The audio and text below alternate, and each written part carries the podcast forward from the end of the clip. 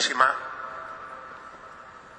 Iglesia de Dios, esposa muy amada de nuestro Señor Jesucristo, muy queridos sacerdotes concelebrantes, queridos hermanos y amigos todos. Saludo especialmente a los que habéis venido de, de Carcaixent.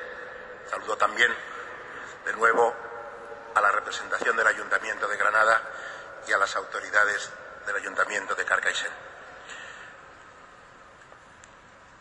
En estos días la Iglesia no hace más que repetir un, acontecimiento, un acontecimiento que es la piedra sobre la que se edifica toda la vida cristiana, toda la vida de, de la Iglesia, todo ese gran movimiento de alegría, toda esa explosión de alegría y de belleza en la historia humana y de humanidad y de amor que ha significado el, el acontecimiento de Jesucristo. Nos, nos, pone ante los ojos algo que no solo nosotros, no hace falta haber nacido en el siglo XX o en el siglo XXI para saber que nadie ha vuelto de la muerte, que nadie tiene el poder de vencer a la muerte, que eso no ha sucedido jamás. Tal vez nosotros, acostumbrados a las supuestas magias de, la era digital y de, de, los artes virtuales y todo eso, eh, somos más, más crédulos en realidad que un pueblo de pastores y de campesinos que no ha separado jamás sus pies de la tierra y que sabe que nadie ha vencido a la muerte. Pero aquel grupo de hombres que había estado con Jesús, que había oído sus afirmaciones que solo podían ser una locura, una blasfemia o verdaderas. Como decía C.S. Lewis, el profesor de Oxford, autor de las crónicas de Narnia, mmm, no hay término medio. O Jesús estaba loco o lo que decía es verdad. Y él había dicho algo que no había dicho nadie jamás en la historia. Yo soy el camino, la verdad y la vida. Por poner solo una de las frases que, que afirman de alguna manera el carácter absoluto y definitivo de la persona de Cristo para nuestra vida humana, para nuestra propia humanidad. Pero si todo lo hubiera devorado la muerte, si todo hubiera terminado el Viernes Santo, pues no dejarían de ser unas palabras bellas. Es la victoria de Cristo sobre la muerte lo que nadie hemos visto. En el Evangelio hoy decía, dichosos los que crean sin haber visto. No hemos visto en el sentido de que no tendríamos dónde colocar un acontecimiento así. Es verdad, como decía un intelectual francés muerto muy recientemente y de los, de los más lúcidos e interesantes de, la última generación de literatos franceses, Philippe Mire decía, un hombre que ha vivido alejado de la Iglesia toda su vida y que solo en, en sus últimos años se acercó después de haber vivido una vida muy, muy disoluta y muy, bueno, muy, muy típica del hombre posmoderno, ¿no? Se acercó a la fe y decía, la resurrección es como un agujero negro en la historia, pero sin ese agujero negro no se explicaría justamente la explosión de amor, de gozo, de humanidad y de alegría que ha nacido de ahí. En realidad la, resurrección de Cristo es como la creación. Nadie, ni siquiera el acelerador de neutrinos ese mmm, que puede permitir oír los ecos del Big Bang, pero nadie ha estado fuera de la creación para poder verla. Nadie ha estado, nadie, jamás. La creación solo la podemos ver incluso oyendo sus ecos, pero desde dentro, solo viendo sus efectos, las cosas, la realidad que existe. Con la resurrección es lo mismo. Nadie podríamos, tendríamos que, que estar fuera del mundo y ser Dios para haber visto la victoria de Cristo sobre la muerte, la transfiguración de su, de su humanidad. Vemos la transfiguración de la nuestra. Y esa transfiguración es tan, tan imposible, tan fuera del alcance de nosotros, de nuestros pensamientos, de nuestros cálculos, de nuestras, de nuestras estrategias.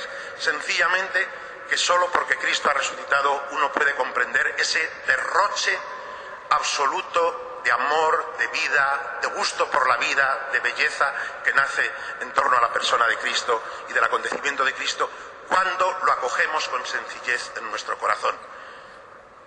Veréis, sé como cualquiera de vosotros que la historia de la Iglesia está llena de pecados, de miserias, de torpezas, de, escándalos, de lo que queráis.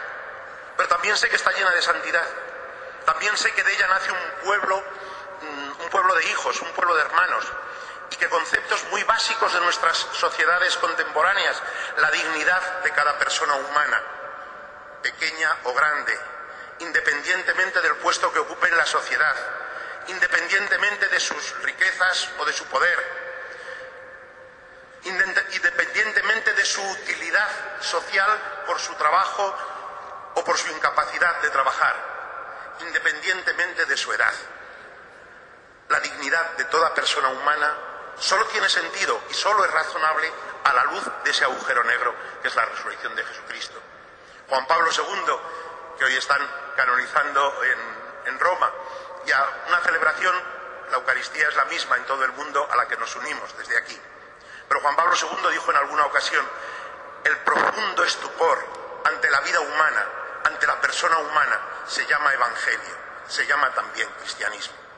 El aprecio por la razón y la libertad, el respeto a la razón y a la libertad, el respeto y más que el respeto, y más que la tolerancia, el afecto por el bien y la verdad del que cada persona humana, sea quien sea y piense lo que piense y viva como viva, es merecedora por el hecho de ser persona, eso es un fruto del cristianismo. Y en cuanto perdemos la conciencia de Cristo y la, experiencia de la redención de Cristo en nuestras vidas, perdemos eso. Y los seres humanos empezamos como Caín y Abel, a separarnos, a dividirnos, a considerar nuestros intereses por encima de, esa, mirada a lo humano y a la vida llena de buen gusto que nace de, la redención de Cristo. Dios mío, no voy a decir yo que quien no conoce a Cristo no, tenga la capacidad de la belleza o del amor. Claro que sí, Dios. La, historia está llena de, de, testimonios. Lo que sucede es que cuando uno va hasta el fondo de lo que significa la belleza, el arte, la poesía, el amor, quiere, quiere comprenderlos, ¿por qué? ¿Por qué no somos simplemente una colección de hormigas que tienen un cerebro más sofisticado, para decirlo en pocas palabras? ¿Por qué somos otra cosa? ¿Qué es lo que hay en nuestras vidas que nos hace inconmensurablemente más grandes que cualquier especie animal? Y, y ahí es donde entra la necesidad de Dios y ahí es donde entra la gracia que es haber conocido a Jesucristo. Porque la resurrección de Cristo no es que nos haga más capaces de crear belleza, hace que la belleza sea razonable. Y lo digo hoy que habéis venido vestidos de falleros y de falleras y que la, la, ciudad entera, de algún modo, los caminos por donde pasáis y la casa en la que estáis en este momento, resplandece con vuestra belleza y con la de vuestros vestidos. Pues claro que sí, la belleza es razonable y no es trágica gracias a que Cristo ha resucitado. El amor es razonable y no es una evasión de la dureza de la vida y no es trágico justo porque Cristo ha resucitado. Si no, claro que seguiría existiendo el amor. Pero uno no diría, Dios mío, si todo lo devora la muerte, ¿para qué? ¿Para qué los sacrificios que el amor exige? Me diréis, perdonadme, ¿para qué todo el esfuerzo que supone la belleza de vuestros trajes y de vuestros peinados, por ejemplo? Es decir, ¿para qué? Para nada, solo para olvidarnos de que existe el Alzheimer, o de que existe la muerte, o de que existen las familias rotas, o de que existen las heridas que lleva nuestro corazón y nuestra vida. Francamente, siempre, después de un domingo siempre hay un lunes. Siempre hay un lunes. Y el lunes es muy triste, o la tarde del domingo se hace muy triste solo de pensar en el lunes que viene, ¿no? Solo, solo el acontecimiento de saber que la última palabra en nuestra vida no la tiene nunca el mal, ni nuestros pecados, ni nuestras torpezas, ni la muerte, ni el daño que nos podemos hacer unos a otros y que nos hacemos tantas veces, y justo además a las personas que más queremos.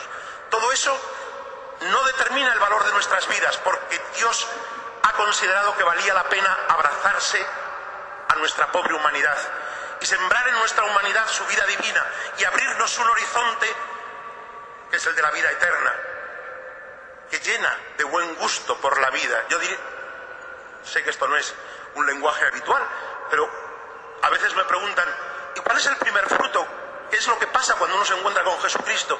Pues que la vida, uno empieza a gustar la vida, la vida como tal. Uno empieza a tener una sensación de que, de que la vida merece la pena ser vivida, de que realmente vivir no es ir acumulando un peso sobre nosotros que nos quita la esperanza, que destruye y gasta nuestro amor, que va. Vivir es una aventura que desemboca en el amor, en la gloria de Dios, en el amor infinito de Dios. En, en la belleza de un amor sin límites, sin condiciones y sin fin, y no visto como lo vemos aquí, como entre velos, como, como entre niebla, como, como intuyendo simplemente algunos de sus reflejos, sino cara a cara. Si el amor y la vida pueden ser tan bellos aquí, y es tan poco lo que conocemos de él, Dios mío, cuando te podamos ver cara a cara, el, el gozo y la alegría serán absolutamente desbordantes. Eso es lo que Cristo ha introducido en la historia, eso es lo que celebramos hoy, y yo me alegro de que lo podamos celebrar juntos. Un día un amigo mío, obispo valenciano, no voy a decir el nombre, llevo muchos años de obispo, por lo tanto pueden haber sido muchos, y se estaba celebrando la Virgen de los Desamparados en, su ciudad y me dijo, mire, los españoles estamos hoy divididos por muchas cosas, por lenguas, por un montón de cosas hay que nos separan, pero hay una cosa que nos une y es el cariño a la Virgen. Y dije, pues tiene razón, tiene razón. Es decir, miremos donde miremos, hay una historia de fe que hace posible que siendo cada uno lo que somos, Justamente, eso es lo que hace posible Cristo. Benedicto XVI lo dijo en su primera humilía. Cristo no viene a quitarnos nada de lo que somos. Jesucristo, cuando lo acogemos en nuestra vida, nos permite ser nosotros mismos hasta el fondo. Nos da la posibilidad de ser nosotros mismos hasta el fondo. Mis queridos hermanos, amigos, granadinos y, de Carcaixent, no sé cómo se dice, mmm, los habitantes de, de. Tampoco sé si digo bien Carcaixent siquiera pero, pero, mis queridos, somos parte de una misma familia, somos hijos del mismo Padre, y el Señor en la cruz nos confió a su Madre como intercesora nuestra, somos hijos de la misma Madre. Y eso nos permite ser cada uno lo que somos y al mismo tiempo querernos bien, querernos mucho, comprender que la vida, que la vida a la luz de la resurrección de Jesucristo no tiene más que una tarea importante, no es ni ganar mucho dinero, ni escalar no sé qué puestos en la vida social, ni nada. Es aprender a querernos. Esa es la tarea de la vida. La única que merece la pena. La única que vale la pena. Y eso, eso lo intuimos en nuestro corazón. Solo que el acontecimiento de Cristo nos hace posible, nos da la gracia, la energía, el gusto, sencillamente, por las fatigas que ese aprender a quererse implica. Vamos a darle gracias al Señor por haber conocido a Jesucristo, por haber conocido a nuestro Padre. Damos gracias por nuestra comunión en esta celebración de, la Pascua de Cristo juntos y vamos a pedirle a nuestra Madre, a la Madre de los desamparados, que ella cure las heridas que haya en nosotros, sean las que sean, que, que las alivie, que nos sostenga en el camino de la vida, en la esperanza de su Hijo Jesucristo y de la vida eterna. Y vamos a pedírselo juntos nos ponemos de pie para proclamar la fe.